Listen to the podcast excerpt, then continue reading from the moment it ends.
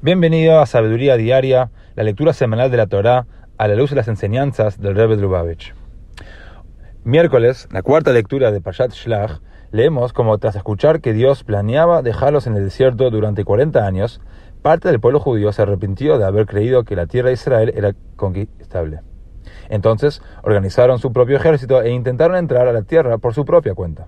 Sin embargo, como fueron en contra de la voluntad de Dios y carecían del liderazgo de Moshe, resultaron expelidos por las naciones próximas a la frontera.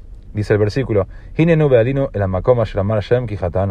Parte del pueblo judío dijo, estamos preparados para ir al lugar que dijo Dios que nos daría.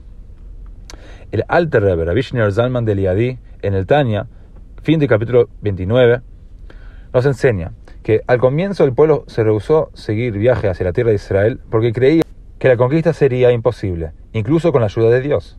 ¿Qué fue entonces lo que causó el repentino abandono de su escepticismo inicial? Después de todo, Moshe no había enseñado ningún nuevo milagro, ni se había aparecido Dios con exhibición alguna de su celestial poderío. Nuestros sabios indican que la creencia en Dios es inherente a cada judío. Por lo tanto, aun cuando expresaba su escepticismo, el pueblo judío creía en él. Su creencia se vio temporalmente oscurecida por sus emociones. Es por ello que apenas Dios los reprendió y les informó acerca de las severas consecuencias del olvido de la fe, la fe inherente en ellos despertó de inmediato.